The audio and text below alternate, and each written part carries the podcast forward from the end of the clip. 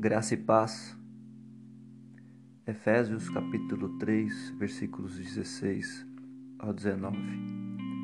Peço a Deus que, segundo a riqueza da sua glória, conceda a vocês que sejam fortalecidos com poder mediante o seu espírito no íntimo de cada um. E assim, pela fé, que Cristo habite no coração de vocês, estando vocês enraizados e alicerçados em amor isto para que com todos os santos vocês possam compreender qual é a largura, o comprimento, a altura e a profundidade, e conhecer o amor de Cristo, que excede todo o entendimento, para que vocês fiquem cheios de toda a plenitude de Deus.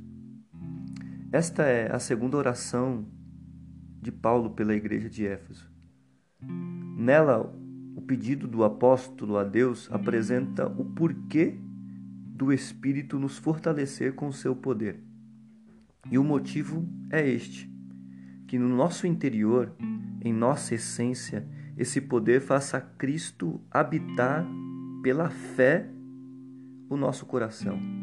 Pois o Espírito, o Consolador, Ele mesmo, veio senão para fazer-nos lembrar o Cristo morto e ressurreto isto é, a revelação do amor.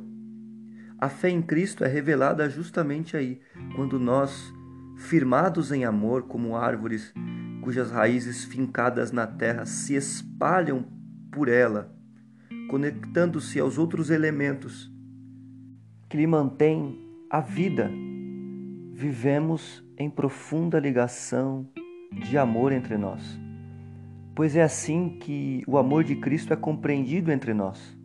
É assim que a densidade, o tamanho, a expansão do amor é revelada em nós, fazendo-nos ser cheios da plenitude de Deus, quando simplesmente amamos uns aos outros. Deus abençoe.